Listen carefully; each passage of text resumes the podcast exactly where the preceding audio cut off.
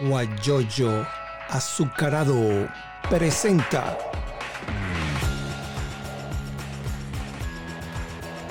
la noticia con Eleazar Benedetto. Mientras tanto, les puedo decir que mi nombre es Eleazar Benedetto Gómez. Estamos transmitiendo desde Houston, Texas, para Venezuela y el mundo. Nosotros nos sintonizan en Chile, en Argentina, donde está Andrés Leonardo. Eh, también nos, nos sintonizan en Uruguay. Por ejemplo, mañana vamos a conversar con Ángel Arellano, que es otro periodista venezolano que vive en Uruguay y es miembro directivo de la Fundación Conrad Adenauer. Fernando, buenos días. Aquí ya tenemos a, a Astudillo agregar y ahí lo estamos esperando. Creo que allá no hay problema con, con él allá en, en Argentina, porque allá está funcionando, creo que funciona de maravilla. Ahí tenemos ya al famoso Andrés Leonardo. Buenos días. Digo, buenas tardes. Buenas tardes. Buenas tardes. Esto se, Sí. se alargó mucho, Sí. ¿no?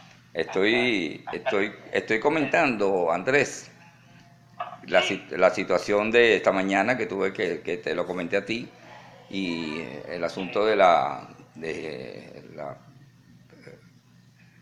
que me iba a hacer el examen del coronavirus. Y entonces llegamos, no, no cuadramos contigo para la hora, estabas, te- era, tú estabas, tenías con problemas y bueno, mira, Surelis López también nos son sintoniza, ya se han conectado mucha gente, conocidos tuyos y míos también.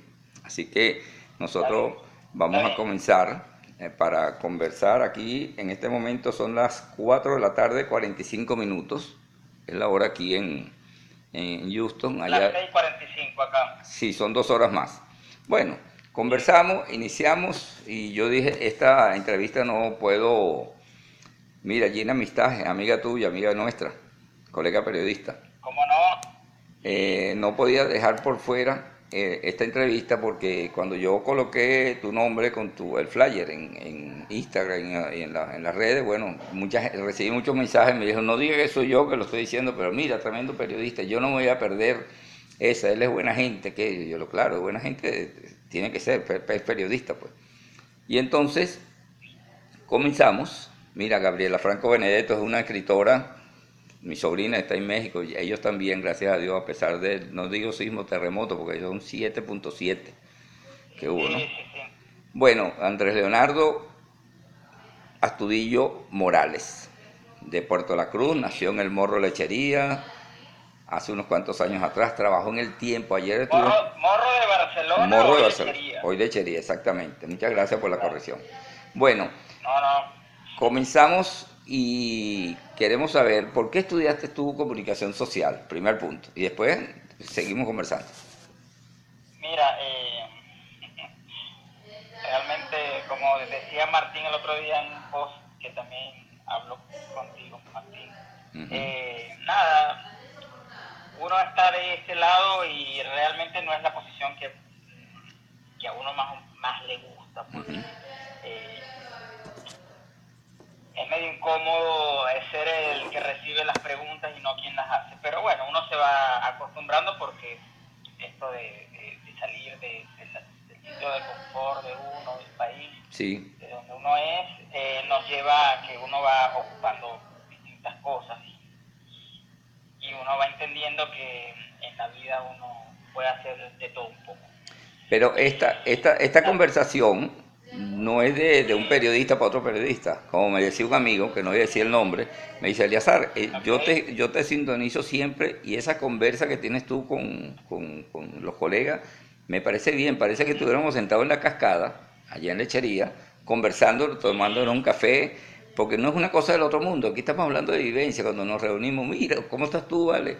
¿Qué estás haciendo? Ah, no, yo trabajo en tal parte, o yo me fui, o cosas así por el estilo, pues entonces son de, de Mira. una, una conversa informal. Sí, sí. Mira, eh, te contesto la pregunta eh, después de casi 13 años de ejercicio. Porque si me lo hubieses preguntado en el año 2006, Siete. Eh, 2007, cuando fue cuando me gradué. Eh, nada, yo entiendo ahora que, bueno, yo venía de un eh, de una familia que siempre estuvo eh, pegada a los medios. mi, tío, mi tío Rafa, Rafi Morales, era locutor, eh, es locutor, trabaja ahorita creo que en Marina todavía. Y, y bueno, yo, yo siempre, siempre estuve como esa esa empatía por los, por los medios de comunicación. Eh, y bueno, poco a poco eh, mi mamá también tuvo mucho que ver porque mi mamá eh, organizaba eventos, ella era profesora en el Rómulo Gallego, profesora de actividades culturales. y bueno, siempre estuvo como ligada a eso, hacía un periódico interno, después me fue gustando, me fue gustando. recuerdo que mi mamá eh, estuvo mucho, tuvo mucho contacto con Marianne Narváez, ahorita está en Chile, eh, porque Marianne estudió en el Rómulo y ella eh, dijo que ella iba a estudiar comunicación social y bueno, yo no, no, no conocía muy bien ese, esa carrera. O sea, de qué se, de qué se trataba, claro. y bueno, poco a poco fui investigando, ya en, también teníamos un, conocido que era Fernando Martínez, que fue alumno de mi mamá y de mi tía, amigo de mi familia, eh, siempre iba a la casa de mi abuela, y esas referencias estaban. Y bueno, poco a poco me fue entusiasmando, me gustaba escribir, siempre me gustó escribir. Eh, a mí la oralidad no me sale muy bien. Ah, es más, cometo errores eh, en la oralidad porque no, no, creo que no es lo mío, lo mío es lo que está escrito, lo que, lo que está escrito y, siempre, por eso que cuando, cuando a mí me, tocó decidir la mención, en ese, en ese entonces no se sabía si iban a abrir nuevamente la mención de periodismo impreso. Eh, y bueno, no, afortunadamente se dio porque en, eso, en ese entonces había dos menciones que era corporativa eh, y audiovisual. Y yo estaba temblando porque yo lo que quería era impreso. impreso. Que, claro, que era lo que, lo que, o sea, lo que siempre vi, en mi casa siempre se, compró el, el periódico y, bueno. Y, y, bueno, así es. Eh, déjame poner otro otros auriculares porque estos están como descargados. Sí, no se preocupe. Bueno, mientras lo estás escuchando, te digo que Fernando Martínez estará con nosotros el lunes. Ya me lo confirmó, me dijo Eleazar. Ah. este... A ver, el lunes es qué día del, del periodista, ¿no? No, el sábado. ¿Cuándo? El sábado es el día del periodista, el 27. Sí. Sí, entonces me dijo, mira, el, sábado, el lunes puedo, porque él trabaja en un diario que imagínate, tiene 106 años, el diario se llama, allá en Nueva York. Ah. Y entonces... Ok.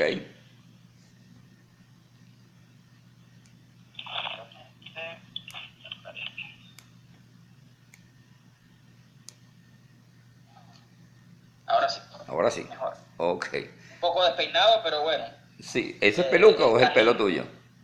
No, es mío. yo, yo, sé que vas a estar muy... Este, envidioso. envidioso, pero sí, claro, pero todavía, todavía tengo cabello. pero tiene un poquito de blanco aquí, ¿no? Sí, mira, por aquí ya... No, blanco, blanco.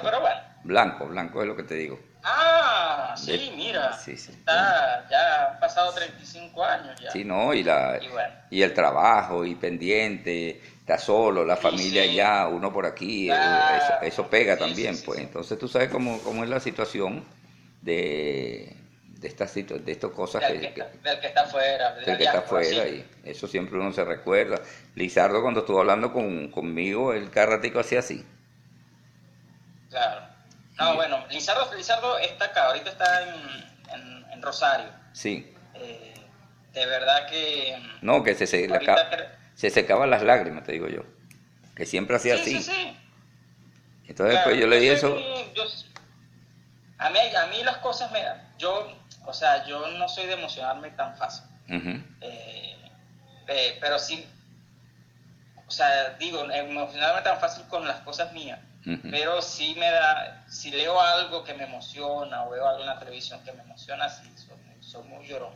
Sí. Es más, si lo veo a él, si lo veo a él diciendo eso también, pero yo eh, a veces suelo ser muy, muy frío, muy frío porque, este, no sé, siento que mm, es algo como muy, como muy personal. Sí, es sí. una- Sí, no, a mí me pega o también. sea, Fíjate, eh, para decir una, una info- para comentar una información, Ma- Margolo- Margloris González nos está diciendo pues que hay más de 600 venezolanos en España, en Barajas, y que está pidiendo ayuda porque pues, se le está acabando los reales, pues el dinero, los pesos, los, los, eh, los euros. Euros. Sí, entonces Claro. quiere ver cómo hacen para ayudarlo y tal. Pero es increíble, la gente en Venezuela me dice que en los, aerio- en los aeropuertos no, no se siente ruido del avión, en ningún aeropuerto, a excepción del de Maiquetía a veces. Imagínate tú cómo está la situación allá. Bueno, continuamos. Cuando ejercías el periodismo en, en Anzuategui, en Puerto La Cruz, eh, ¿cuál era la fuente tuya? Política. Mira, yo comencé siendo pasante de todo, como, como, la, como la mayoría de, de esa generación. Eh, yo trabajaba en el Nuevo Día. Sí. Yo conseguí trabajo en el Nuevo Día y hacía con Omar González. lo que...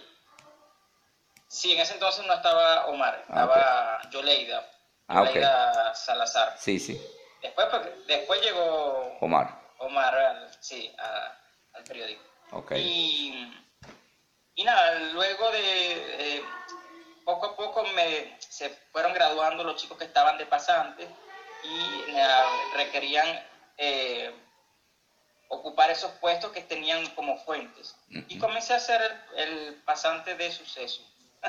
y, y bueno, mi jefa Yoleida en ese entonces sufrió mucho porque yo, yo era muy dramático, o sea, Ujú. era- claro, para mí era impresionante todo eso, yo recuerdo que mi primera nota comenzó, un ángel subió al cielo la tarde de ayer y mi jefa me dijo, y yo terminé la nota tipo 8 de la noche, 9 de la noche, y mi jefa me dijo, lo voy a sacar así, pero esto que no vuelva a ocurrir.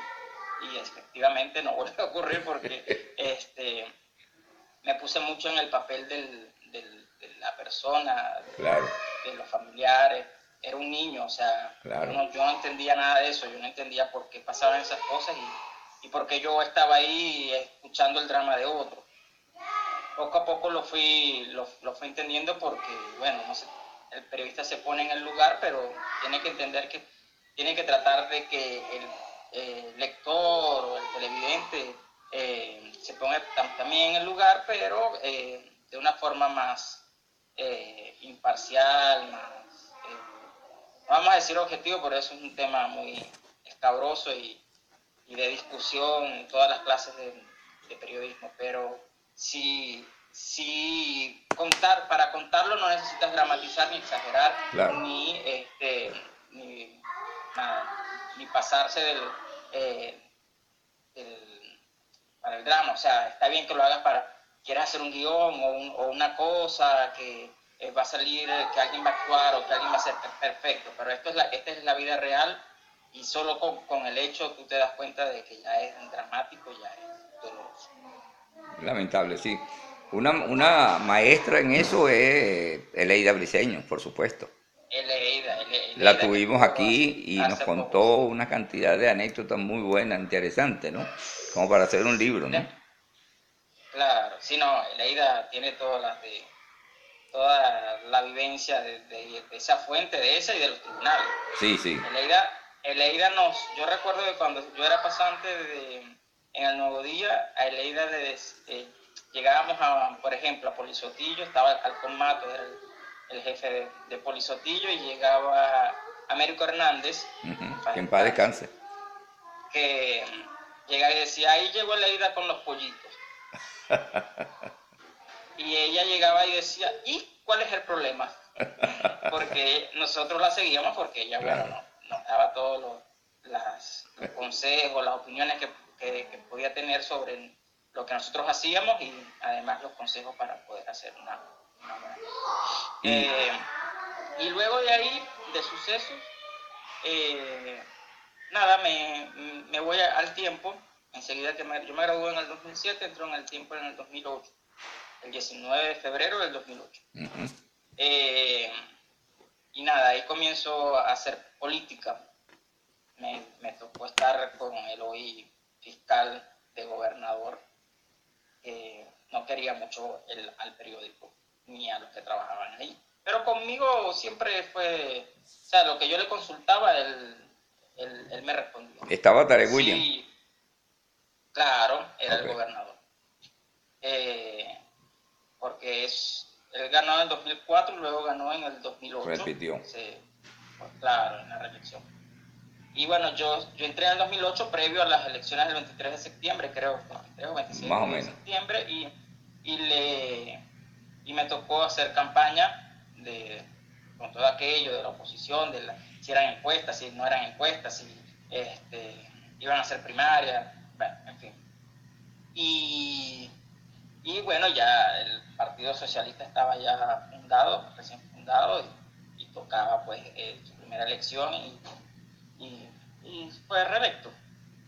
Eh, pero no, como, como te digo, mi, yo no le, no le temía a preguntar ni a enfrentar. A mí me decía, mira, tienes que preguntarle esto porque eh, realmente el tiempo es una escuela, es una escuela para, para, aprender a, hacer periodismo, eh, vamos a llamarlo clásico, el periodismo duro, el periodismo que, este, que sirve de base para todo lo demás. Primero la base y después tú vas eh, logrando algunas cosas que te te permite la, la tu forma de redactar, tu, estilo de, redactar.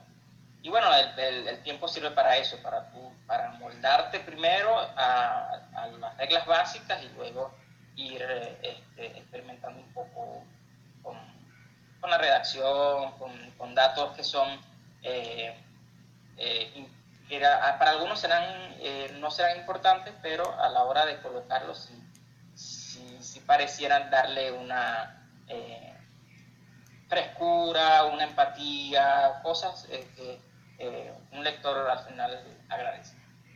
Y bueno, siempre buscamos el contraste de todas las cosas y tú sabes que el chavismo se, acostumbró a, vamos a decir, a centralizar todo en una sola persona yo soy el que hablo de vialidad, yo soy el que hablo de salud, yo soy el que hablo de... y así pues. Eh, no es como, yo estoy, o sea, yo ahora veo otras, otra forma de ejercer eh, el ejecutivo, el gobierno, y, tú ves que aquí eh, las fuentes son las personas que son. Claro, claro. el ministro, el, el, encargado, el jefe de gobierno, todo. Aquí todo se iba Recuerdo que mi primera pauta en el tiempo como de política fue con, eh, yo salí con Morales Lara y Richard Rondón a, a, saludar. Saludarnos a, una, a un centro de alta tecnología que iba a reinaugurar porque estaba ya construido, funcionando desde el año 2006, pero en esta oportunidad lo iba a inaugurar Entonces, bueno, eso, eh, esa era parte también del, y bueno, eran, era, la pauta era a las 10 y era la 1 y por supuesto no. No parecía. El plantón periodístico. Claro, yo no, yo no entendí eso, yo venía de sucesos que todo era en vivo, en, el momento. Ya. Claro. Claro, yo no, o sea, ese protocolo de esperar a, a la gente yo no lo entendía. Tampoco, tampoco era del que después de tres horas de espera, no, tampoco escribía eso porque bueno, siempre lo decía cuando después tuve la oportunidad de dar clases cuando el, albañil dice que cuando el albañil se queda sin cemento o se le cae un muro, no ponen en, el muro aquí, este muro se cayó y se construyó. No, nada de eso. O sea, al final la gente lo, que quiere leer, no si tú este, tuviste problema o esperaste o no. La gente va a leer lo que tiene que leer y ya, tu drama es eh, coméntalo con tus colegas y ya está, súmalo a tu experiencia, pero no, y más nada. No, no, tiene, no tiene, sí, no tiene por qué lector Y eh, en ese entonces, nada, eh, el que primero llegó fue eh, José Parra, que era el jefe de Saludanza. Y yo voy a él inocentemente porque a mí nadie me había dicho que nadie le declaraba al tiempo del gobierno eh, regional. Y yo llegué y le fui a preguntar y él llega y me dice, él sabe perfectamente, así como que si yo no estuviera allí, él sabe perfectamente que yo no le declaro al tiempo. Y yo llegué. Yo simplemente lo enfrenté y le dije, disculpe, es mi primer día. No sabía. Eh, es bueno saberlo. Nada, después llegó Tarek y eh, yo tenía siempre una aliada, dos aliadas eh, con este con esto de cubrir política que era Vestalia Pinto y María Fernanda Noguera. Ah, que eran de, de ABN y de Radio Nacional. Y yo me pegaba. De todo lo que ellas iban a preguntar, yo aprovechaba y yo hacía la tercera pregunta. Ella preguntaba una, preguntaba la otra y después preguntaba yo. Pero claro, la tercera pregunta era como incómoda porque este, ellas trabajaban en medios oficiales y yo trabajaba en un medio privado. Además, entonces después eh, estaba tarde con José Parra al lado y yo le pregunto lo que le iba a preguntar a José Parra, lo mismo que le pregunté, le pregunté a Tarek y Tarek me contestó. Normal. Entonces yo dije, bueno, yo de una pregunto a Tarek, ya. ya Más nada. Claro, no voy a, no voy a ir detrás de... Y lo intenté siempre, siempre. Pero hasta que un día, eh, cubriendo política, me encontré con un famoso buró político el PSUV. Porque bueno, Tarek también a veces se perdía o se hacía que no, o sea, hacía todo para no declararme. Yo necesitaba tener información del, del PSUV. Entonces me encontré y me encontré con una línea que estaba con, no a favor de él, sino que, o sea, esas luchas internas de los partidos políticos del PSUV, de la Acción Democrática, de COPEI, que siempre existen. Y nada, llegó y descubrí y me acuerdo que había una chica que se llamaba Mel Gámez, estaba Guillermo, Guillermo Martínez, que fue alcalde de Barcelona, que nadie, o sea, trabajaba en PDVSA y era del buro político y, yo los comencé a ellos dos a, entrevistar siempre por el, por, el, PSU, siempre, siempre porque eran parte del buro político y se me hacía fácil. Y me avisaban cuando venía, cuando venía Rafael Ramírez a la calle Buenos Aires y tenía que ir yo a la calle Buenos Aires a, entrevistar en, al, al, buro político. Y Guillermo siempre fue conmigo una persona que siempre me declaró, siempre. A pesar de que había alguna nota que no le gustaba o algo, claro. entre, entre la cortesía, el protocolo y la broma, siempre había un reclamo, pero bueno, ese era, ese, era el, trabajo, eso era como... Claro Amelgame sí recuerdo que eh, cuando cerró órbita, porque yo trabajaba en órbita, antes de comenzar en el tiempo, yo trabajaba en órbita haciendo los pases para órbita Tigre, pero se escuchaban también acá en órbita Puerto La Cruz. Cuando cerró órbita nos fuimos todos los periodistas allá frente a órbita a manifestar y yo recuerdo que yo me monté en un camión y, y o sea, llegó un momento en el que dijimos, no, basta, basta, no cierren la calle porque los chicos de Primero Justicia y de otros partidos querían cerrar la calle, querían cerrar la avenida y yo no la cierre porque la condición de estar acá es que haya libre tránsito. Porque si no, como dirían acá en Argentina, estábamos en el horno. Bueno, efectivamente, eh, cerraron la calle, me monté en el camión, no, no, no, y comenzó aquella lluvia de piedras, de bombas, y nada, yo subí a, la cabina, ya estaba Marcos Figueroa, Marcos es, mi amigo desde hace muchísimo tiempo, trabajamos juntos en órbita. Y, y me dice, y bueno, yo escucho una explosión, explotaron el camión, cuando bajo de órbita me encuentro con que yo le digo a Endler, a Endler que estaba, y estaba Carlos Alberto, Ender García. Le digo, mira, sí, Ender García y Carlos Alberto Figueroa. Le digo, mira, eh, de RCTV y Carlos de... De Globovisión. De, Globovisión. Mira, ahí, te, ahí te están recordando, Fernando Gómez dice, quemaron el camión. Quemaron el camión. Sí, no, ahí lo está diciendo Fernando Gómez, está en Estados Unidos Creo que él era dirigente de Copey, algo así, en Puerto La Cruz. Sí, sí. Bueno, y ese era un camión que había alquilado Víctor Hugo Figueredo Claro. con la alcaldía de, Lechería. De lechería. Y sí, y res- para, para hacernos compañía, por eso eso fue puro mensajes de, de PIN, de BlackBerry, mensajes de texto. Mira, vamos a, vamos a, ¿cómo se llama? Vamos a hacer el, eh, eh, vamos a hacer una protesta, eh, pero normal, todos los, los- los periodistas, y bueno, todo el mundo se enteró y fue, y fue todo, todo el mundo... Eso es cerca del elevado de Puerto La Cruz.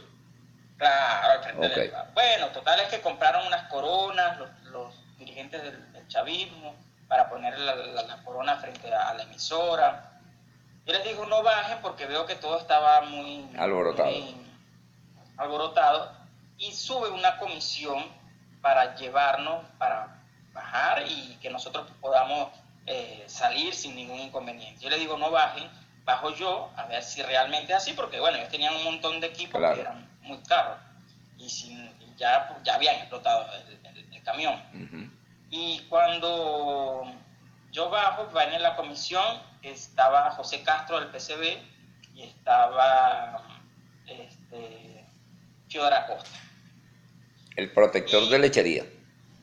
Claro, entonces yo bajo con ellos y de repente me dejan solo en planta baja y cuando salgo, la primera que veo es a Mel, Mel Gámez. Que era la dirigente del grupo político, que, que era mi fuente, que nos queríamos, que trabajaba en la alcaldía de Barcelona, que este, no nos queríamos de, de que, pero eh, había un trato cordial, ¿sabes? Un respeto entre una fuente y el periodista, o sea, Claro. eh, me dijo, tú eres mi amiguito, pero así te quería ver. Y de ahí me soltaron, me escupieron, me echaron orín, me quitaron los lentes, me quitaron mi libreta, me- bueno, en fin, me golpearon. Me rescató un señor de eh, Basurbenca, de cosas de, de la Bucareña, de, de la recolección de basura que tenía Stalin Fuentes ahí, que era realmente heredado de la gestión de Nelson Moreno eh, me rescató un señor que trabajaba ahí. Me rescató mis lentes y me rescató a mí, me dijo, corre. Y yo corrí hasta el tiempo que quedaba realmente cerca. Claro, media cuadra. Y bueno, claro. Eh, y bueno, de ahí yo creo que me apartaron de, de la fuente porque decían que yo, o sea, que, que Marco Figueroa era mi amigo y que por lo tanto, ese era el reclamo tonto de los políticos que creen que uno no puede tener amigos políticos y, y ser imparcial y ser y poner lo que es más lo peor que tuvo Marco Figueroa en su momento de que fuera mi amigo y que yo fuera el periodista de, de política era que yo era su amigo y que por lo tanto el espacio de él siempre iba a ser reducido para que precisamente o, o no reducido sino justo el mismo espacio del candidato en Puerto La Cruz para cada uno. Es más, eso lo decidimos nosotros en la redacción. Claro. Nosotros decidimos que, este, el, ¿cómo se llama? El, nosotros decidimos que él, eh, que, que fuera así. Ya va, que esto está poniendo un montón de... Yo no sé, yo nunca hago estas cosas. A ver, acá, esto. Así. Sí, no me di cuenta que Y salió bueno, algo así raro, ¿no? Sí, sí, no, hay, mira, hay, hay de la casa de papel, Ajá. un montón de, de- Sí. un montón de cosas. Bueno, y, y nada, le, mira, llegó Katy Jurado, mi compañera, siempre. Sí, yo la Eh, respeto mucho, porque yo la persona de, la, de, de, de- de mayores que yo, para mí tiene mucha experiencia y yo aprendo con ella. Jamás, jamás, jamás, jamás va a ser mayor que tú, Katy, nunca.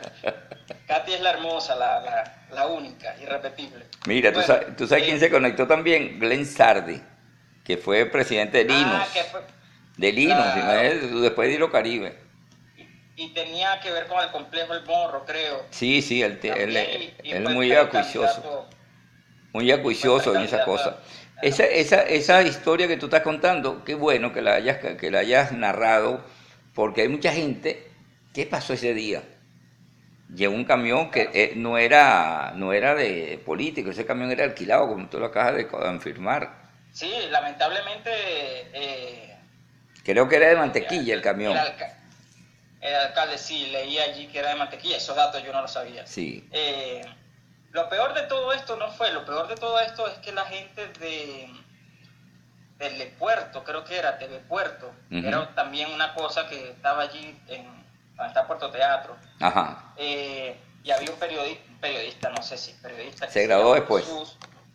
Jesús. Ah, no, no. se graduó después, pero se graduó. Bueno, él y su equipo grabaron todo. Y yo no le había dicho nada a casi nadie en mi familia. O sea, este, yo eh, traté de, ¿cómo se llama? De no, yo llegué a mi casa calladito porque de verdad me daba, o sea, si le decía eso a mi mamá o a mi papá, iban a estar preocupados. Al final creo que sí, que sí les dio. Claro. Y, y nada, y mi tía pasó por el elevado de Puerto La Cruz porque los días siguientes a eso, estaban todos los dirigentes del chavismo allí, allí lo pusieron en pantalla gigante como me golpeaban. Y mi tía le ha dado un ataque de nervio y yo, bueno, o sea, no sabía y, hasta que al día siguiente sí, yo recuerdo que si me fue a buscar eh, porque era la secretaria general en ese entonces. Eh, dimos una rueda de prensa, me acompañó la fiscalía, mi jefa, Yoleida, también me acompañó la fiscalía, yo fui a la defensoría del pueblo también eh, para, para preguntar por qué no se había hecho nada, porque realmente todo esto pasó mientras yo bajaba y me golpeaban, al frente estaba eh, Stalin Fuente, el gobernador, colegas periodistas estaban allí al frente, no hicieron nada, no dijeron no, no lo haga, nada. Eh,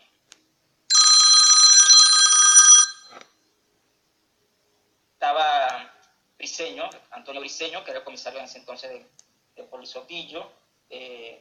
estaba Rebolledo también de, de, Polizotillo, gente que era mi fuente, que con la que yo hablé durante muchísimo tiempo y...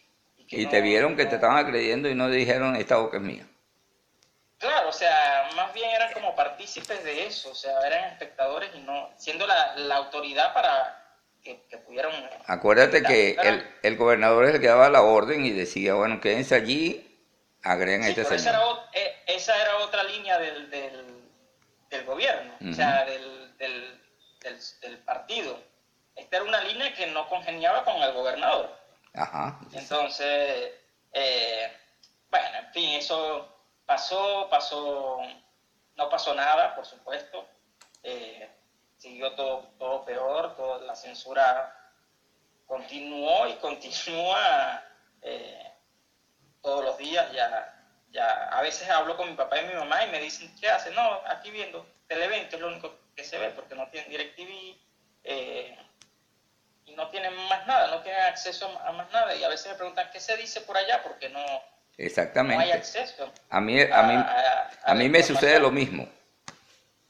Entonces, nada, yo no sé si es mejor para ellos y están felices viendo novelas en Televen o este, no se enteran de nada, pero es frustrante para, porque bueno, uno no, o sea, mi mamá siempre me dice que no imaginó que su retiro iba a ser así. Sí. ¿En qué año fue que sucedió eso, ese, ese incidente? Eso fue, si no me equivoco, en el año 2009. Pero yo digo que eso fue lo mejor que me ocurrió, de verdad. Experiencia, mira, ahí está Leida que te está saludando. Eh, Leida, Briseño.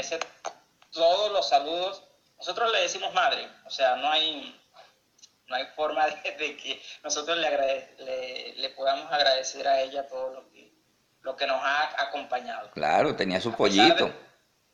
sí, sí, sí. Nosotros no, y, lo mismo que... Nos defendía, nos defendía del Bamata, de Américo Hernández, de, esos que eran ya, que llegaban a la fuente, preguntaban y estaban todos, todo el día. Nosotros estábamos todos inexpertos. Y, Abrían la puerta y se metían.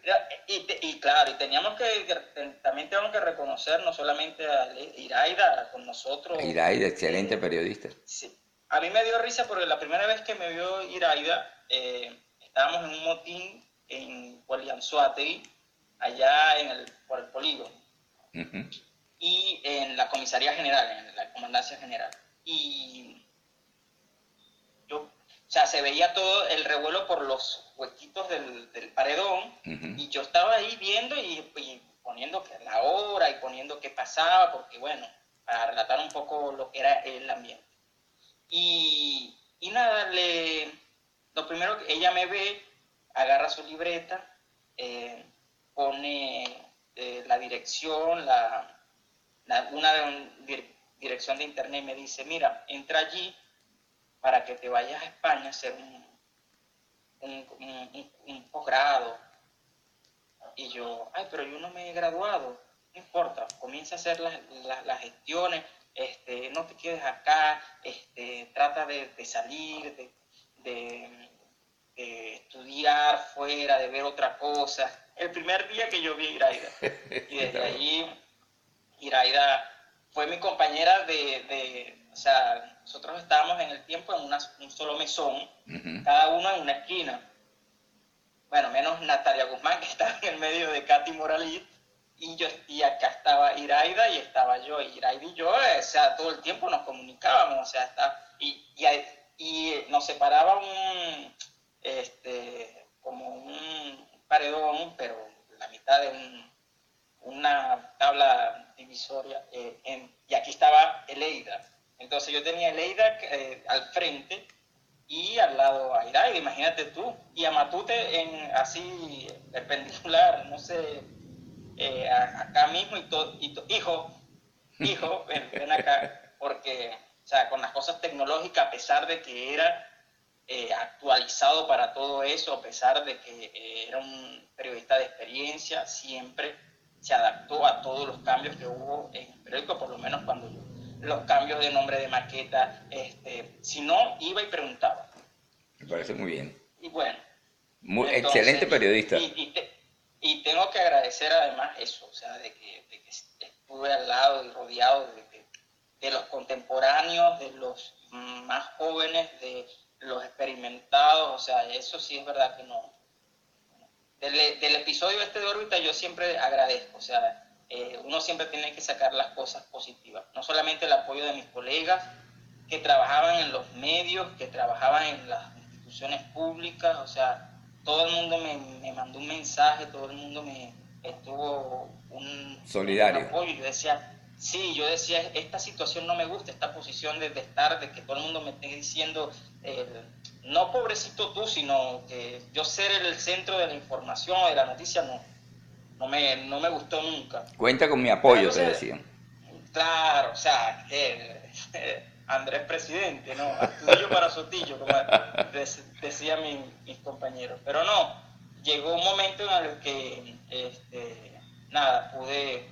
Eh, nos inventamos hacer un montón de cosas, pero a favor de la radio.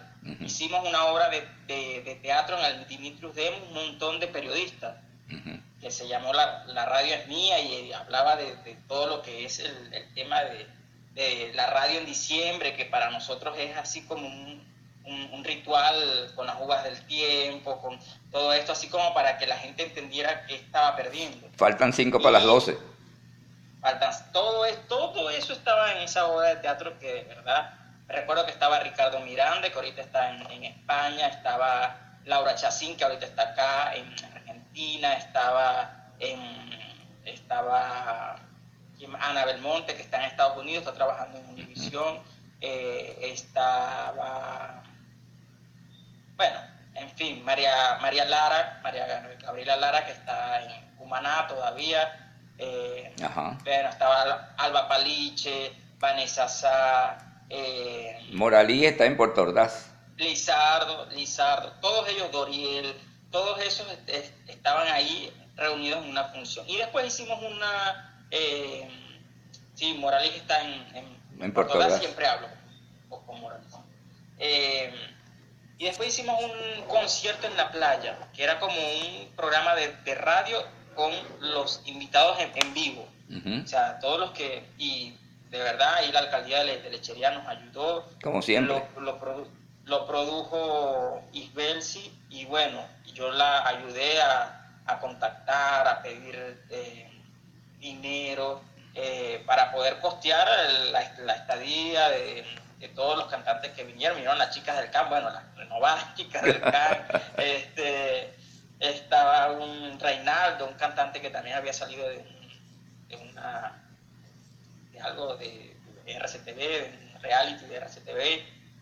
Y bueno, eh, realmente, y, era la, como la, el momento de convivir con tus colegas, de convivir con los estudiantes, de convivir con todos ellos. Muy bueno. que claro, que está bien, nos quitaron un espacio que fue la radio, pero en ese momento se creó como una, una, eh, una asociación o una, un grupo muy, muy bonito porque después nos, nos llamaban para, mira que el calendario Siami van a hacer el... Eh, eh, para que se presente, creo que fue Diego Reina que nos, que nos dijo, mira, para que se presenten con una obra de, de teatro, y bueno, siempre, siempre estuvimos allí como para, para que todo el mundo este, supiera que nosotros no solamente somos periodistas y que vamos a defender un medio, no, defendíamos un espacio. O sea, ese espacio que no era del, del dueño del medio, sino que era el espacio que tú, que tú escuchabas. Porque Órbita era, era, una emisora que escuchaba a la gente eh, del pueblo. Y la escuchaba, la llamaba y atendía la llamada. Y sí, bueno, ahí estaba Campito, estaba eh, Marco, estaba eh, el programa de Gaita, o sea, todas esas cosas que eran, eh, y en las noches había música este, ochentosa, pop, todas esas cosas que, bueno, para una generación también, o sea, para los taxistas, todo, o sea, era... Era una emisora muy popular. Por ejemplo, en el caso mío, yo, tú sabes que en Unión Radio, después en la 98.3, que me fui para allá posteriormente, uno recibía llamada en vivo. Yo no iba a preguntar, mira, ¿quién es el que está llamando? Ah, es Andrea Tudillo. Bueno, dile que no diga tal cosa. No, no, yo recibía ahí, no había filtro. Claro. Y entonces, abierta. Y resulta pues que ahí nos llegaron, tanto a Omar González como a mí, comunicaciones, no a mí, sino a la emisora, de, mira, están hablando, recibieron una llamada y, y bueno, con los detalles, Andrés Astudillo llamó a las 10 y 45 de la mañana, dijo esto y esto, totalmente clarito lo dije, lo, dije, por lo menos, por lo tanto no podemos permitir, porque eso es una incitación al odio, que no sé qué cosa, por favor.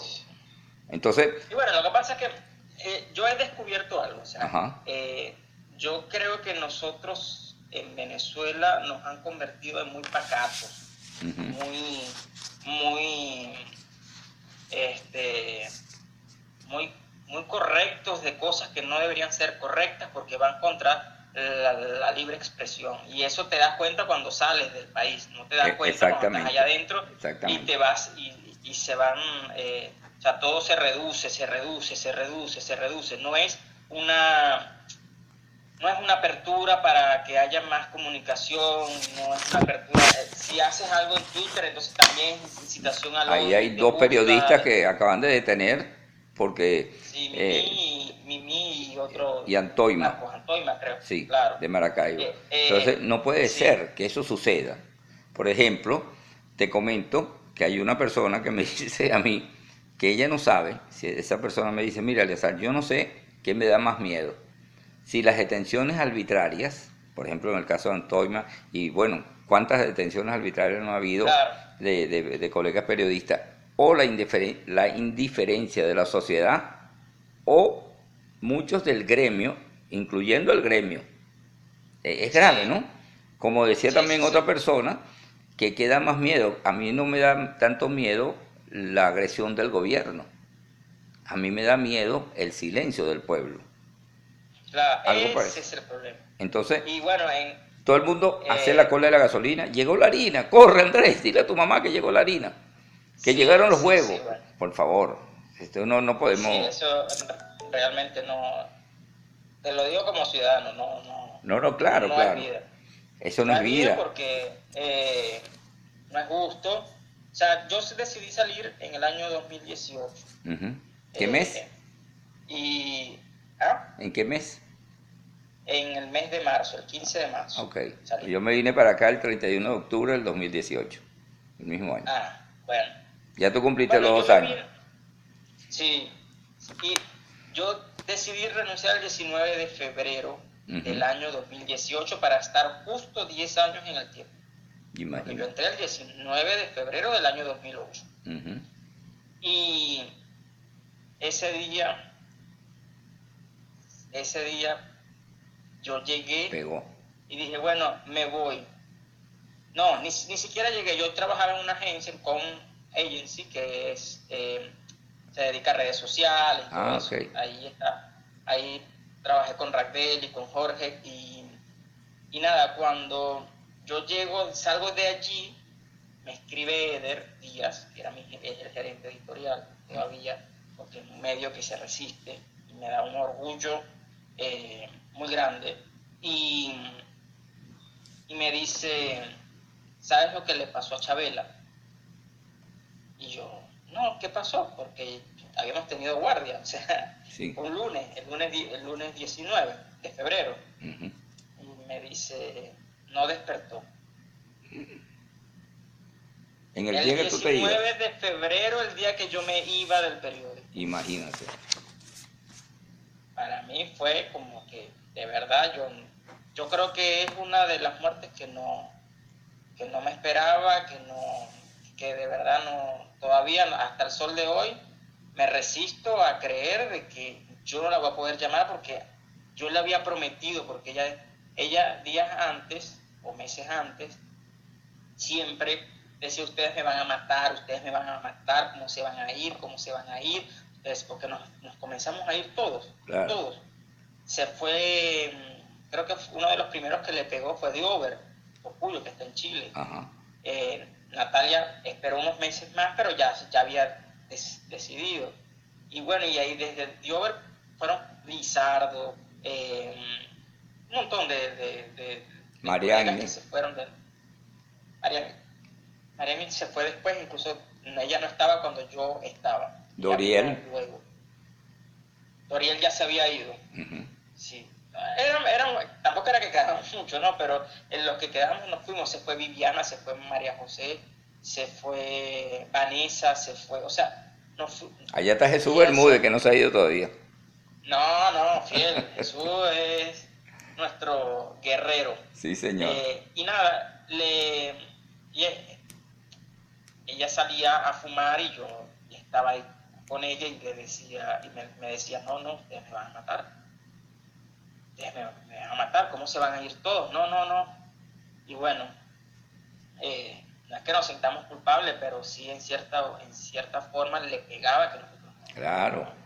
No, debemos estar, a pesar de que nosotros fuimos la última generación que ella vio, porque ella estuvo en el, en el tiempo muchísimo tiempo, a la redundancia, y, y de verdad que, que para mí ese día fue muy triste, creo que uno de los días más tristes, porque yo no me esperaba eso.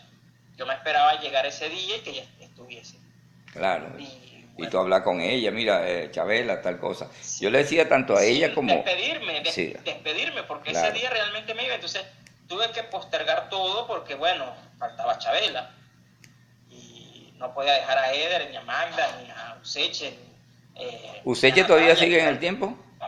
Sí, sí, creo que sí, sí. Ok. Eh, y, bueno, eh, de verdad que fue, que fue triste. Sí, señor. Y, bueno, yo salí precisamente por, por eso que tú dices, de que eh, el conformismo del, del, pueblo, desde mi casa hasta la última casa, o sea, no es que mi papá y mi mamá, mi papá es el más, hay que controlarlo un poquito, pero mi mamá, o sea, se queja, se queja, se queja, no puede ser, no, no puede ser. Pero mi mamá no va a salir a, ni siquiera a, no sé, a medio empujar a alguien, no, no es capaz de eso. Mi papá tampoco lo dice, pero no lo hace. Yo me di cuenta de que no iba a pasar nada ahí y si yo me quedaba eh, iba a ser peor porque nos íbamos a, como a, secar, no sé, me lo imaginaba así metafóricamente, pero nos íbamos a secar todos ahí esperando algo que no, que no, por, pero no era culpa de uno. Porque tú, tú, puedes preguntarle a mis colegas, a mis compañeros, que yo antes de ir a trabajar, si había una, una marcha, yo iba a la marcha como ciudadano. Yo también. Porque la gente tiene que, que, entender que uno, antes de ser periodista, ciudadano, tiene una cédula de identidad.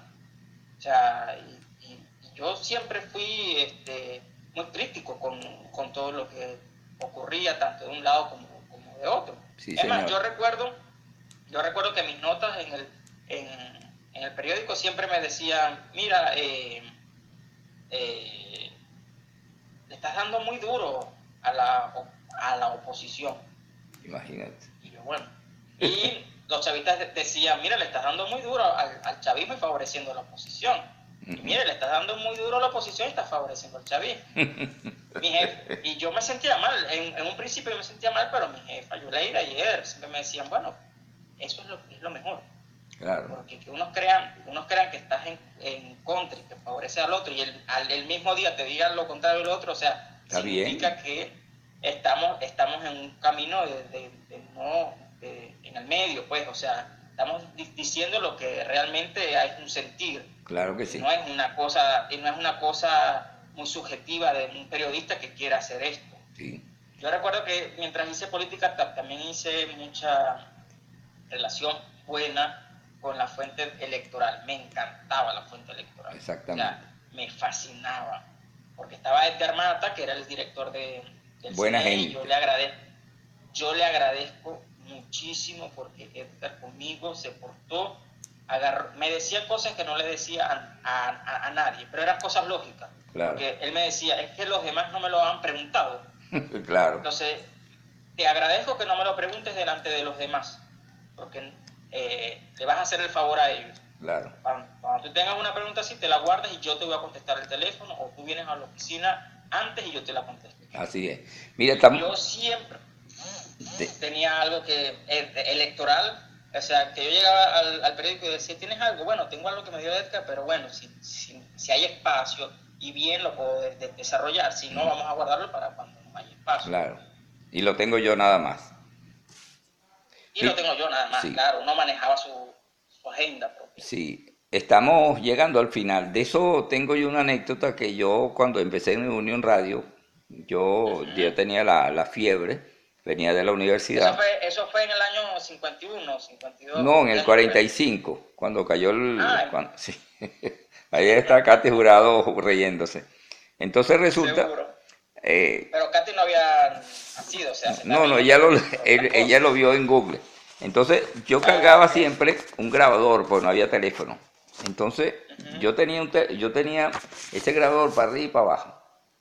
Y tenía ese, ese grabador, ¿por qué? Porque cuando había una, una reunión, un foro, que venía gente de Caracas, de mucha gente, entonces yo cargaba esto y yo agarraba, por ejemplo, a Luis Miquelena, que andaba una vez con Diosdado Cabello.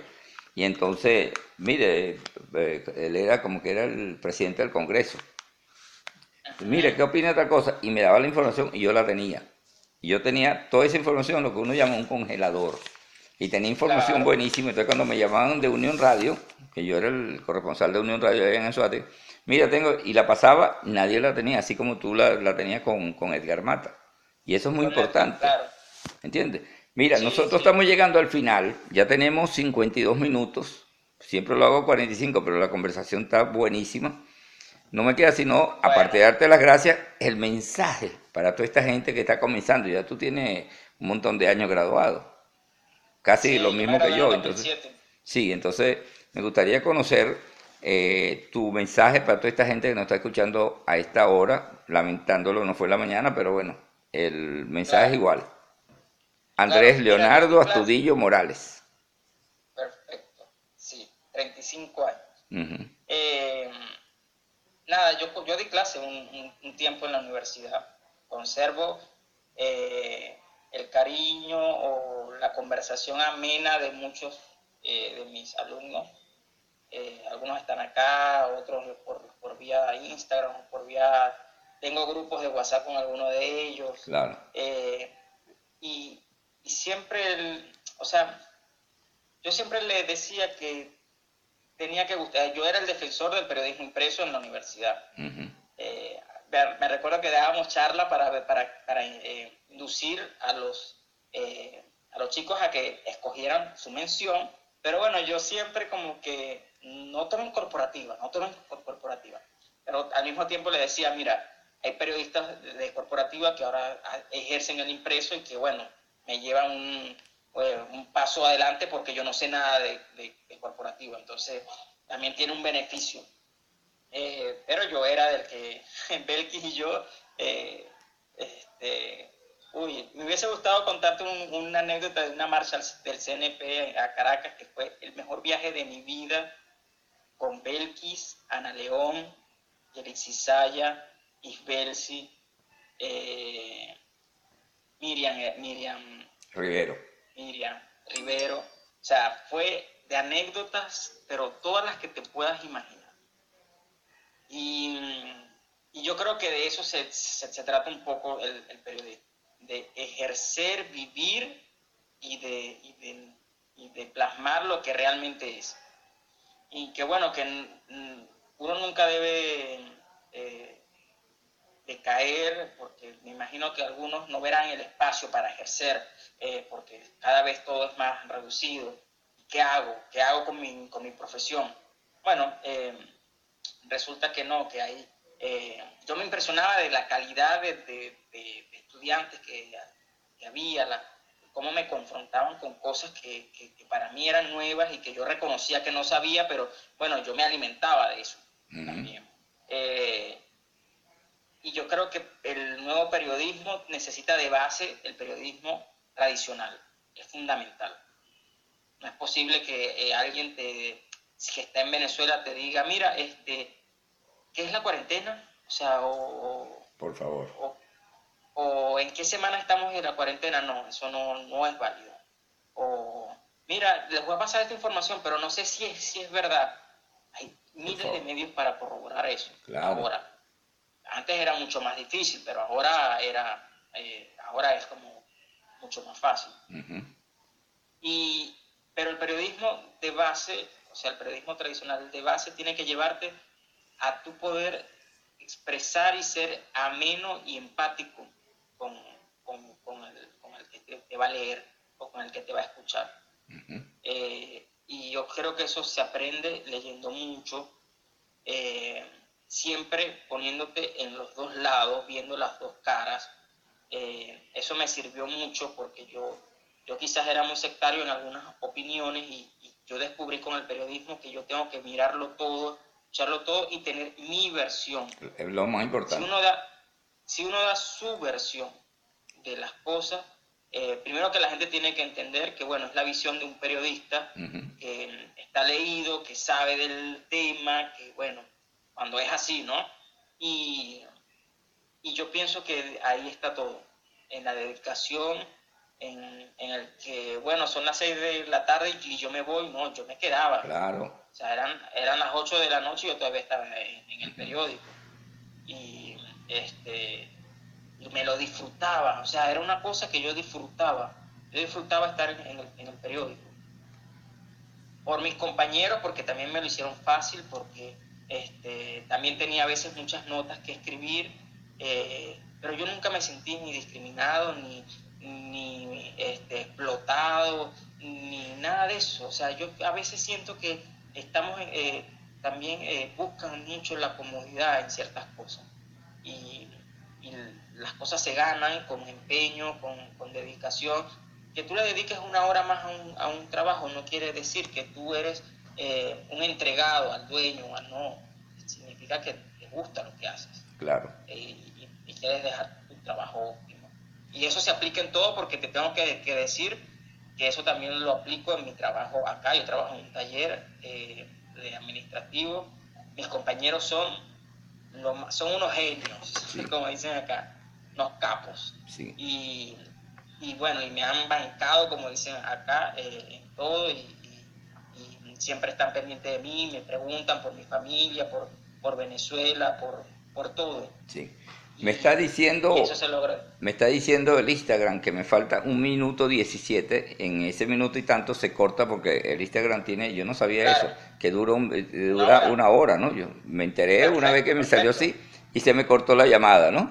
Bueno, así llegamos al final de esta. que se alargó casi una hora, ¿no? Conversando con Andrés Leonardo Astudillo Morales, periodista venezolano, trabajó muchos años, como dije anteriormente, en el diario El Tiempo y ahora está en, Buenos Aires. Así que nos despedimos. Buenas tardes, pues ya saben por qué hice este, este, programa, fue en la tarde y no en la mañana. Mi nombre es Eliazar Benedetto Gómez. Será hasta mañana. Mañana sí vamos a salir a las 9 de la mañana. Buenos días. Guayoyo azucarado